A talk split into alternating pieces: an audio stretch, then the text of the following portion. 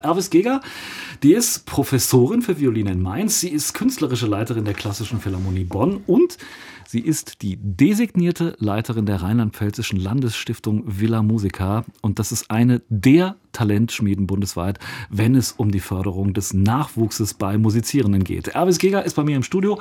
Hallo, Erwis Geger. Hallo.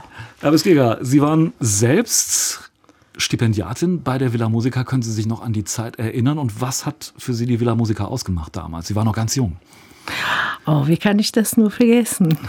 Wenn man gerade als junges Mädchen aus äh, Albanien kommt, nach Deutschland, in ein fremdes Land, alles war neu, alles war ganz anders und ja, man musste sich natürlich an das ganz Neue dran gewöhnen.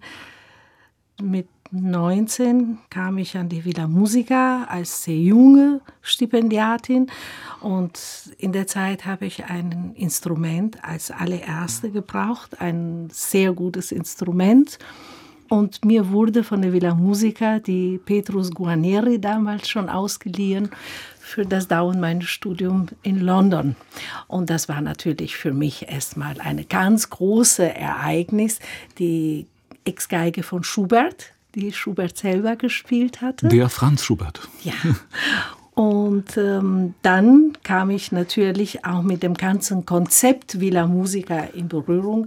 Und diese hochbegabte Förderung, was natürlich eine absolute Alleinstellungsmerkmal in Deutschland ist oder vielleicht auch europaweit, würde ich sagen und die Konzerte und die ganze Akademiearbeit mit den hervorragenden Künstlern und Professoren, das prägt einen Menschen und gerade in diesem jungen Alter so stark. Und das hilft natürlich enorm für die Karriere. Wenn ich die Förderung der Villa Musica die man da genießt, als so eine Art Familie bezeichnen würde. Es ist eine ausgesprochen wohltuende Atmosphäre, auch in den Spielstätten der Villa Musica. Würden Sie da zustimmen? Oh, absolut. absolut. Ja, diese extreme Zeit, die man in eine Woche miteinander verbringt.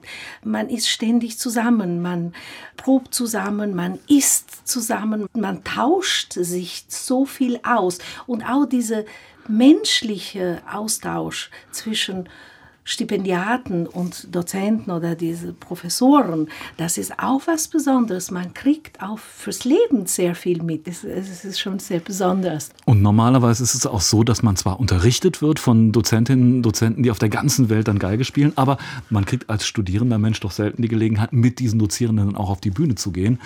Ähm, Sie übernehmen jetzt die künstlerische Leitung der Villa Musica ab September. Werden Sie denn dann eigentlich auch noch Zeit haben, selber mit Studierenden zu arbeiten, dazu unterrichten und auch selber zu spielen? Ich sehe mich in dem Fall jetzt mehr als eine Kulturmanagerin. Also ich sehe mich dazu verpflichtet, optimale Formate zu verschaffen für diese Exzellenzausbildung.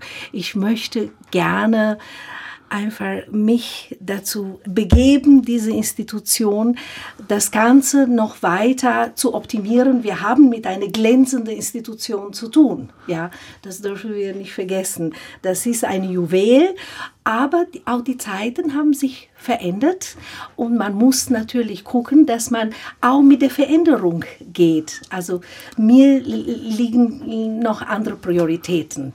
Da hake ich jetzt mal direkt ein. Wenn man von jemandem, der Kultur fördert, hört, die Zeiten haben sich verändert, dann würde ich sofort davon ausgehen, die Zeiten für junge Musizierende haben sich auch verändert. Das Berufsfeld wird immer schwieriger. Es wird immer schwieriger, selbst wenn man hochbegabt ist, einen Job zu kriegen, Probespiele zu gewinnen. Wie wird sich die Villa Musiker darauf einstellen, wenn Sie sagen, die Zeiten haben sich geändert, wir müssen was machen? Ja, ich bin der Meinung, dass wir außer des Instrumentalunterrichts vielleicht noch das Ganze zu ergänzen. Und meine Idee war, Blogseminare da einzufügen.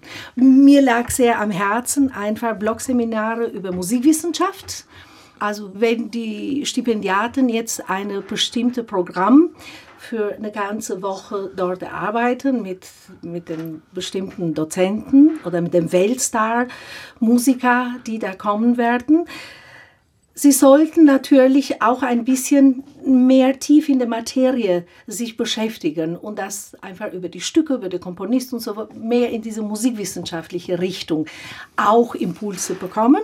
Und was noch für mich heutzutage ganz, ganz wichtig ist, ist Coaching zum Artist Management in der Akademie einzuführen. Und das möchte ich sehr gerne einführen. Das wäre jetzt was ganz Neues, einfach für die Villa Musica. Weil Sie ja auch selber eine sehr erfolgreiche Konzertvermarkterin sind. Sie sind ja immerhin die Chefin sozusagen als Ein-Mann-Unternehmen bei der Klassischen Philharmonie in Bonn. Das stimmt. Und das ist genau die Problematik, die ich selber da gesehen habe und miterlebt habe, die Vermarktung. Die Social Media heutzutage spielt eine ganz gewaltige Rolle in unserem Leben. Die Musiker müssen sich teilweise selber vermarkten. Alles muss auf die Minute gehen. Alles muss online sein. Aber all das muss natürlich auf eine sehr professionelle Art gemacht werden. Ja, weil man kann natürlich auch dadurch auch schaden, wenn man das auch nicht richtig macht. Um das Ganze jetzt professionell da einzuführen, hatte ich mir überlegt, eine starke Zusammenarbeit mit Agenten zu dieser professionellen Nutzung von Social Media. Jetzt haben wir eben schon erwähnt, Sie waren Studierende, Stipendiatin der Villa Musica, Sie waren Dozierende an der Villa Musica, Sie kennen also den Betrieb eigentlich von der Pika auf. Sie werden ab September dann selbst die künstlerische Leitung übernehmen. Es gibt unfassbar schöne Spielorte, die die Villa Musica im Land bespielt. Das Kurfürstliche Palais in Trier oder auch das Schloss Hambach, die Villa Ludwigshöhe in Edenkomm, man kann sie gar nicht alle aufzählen.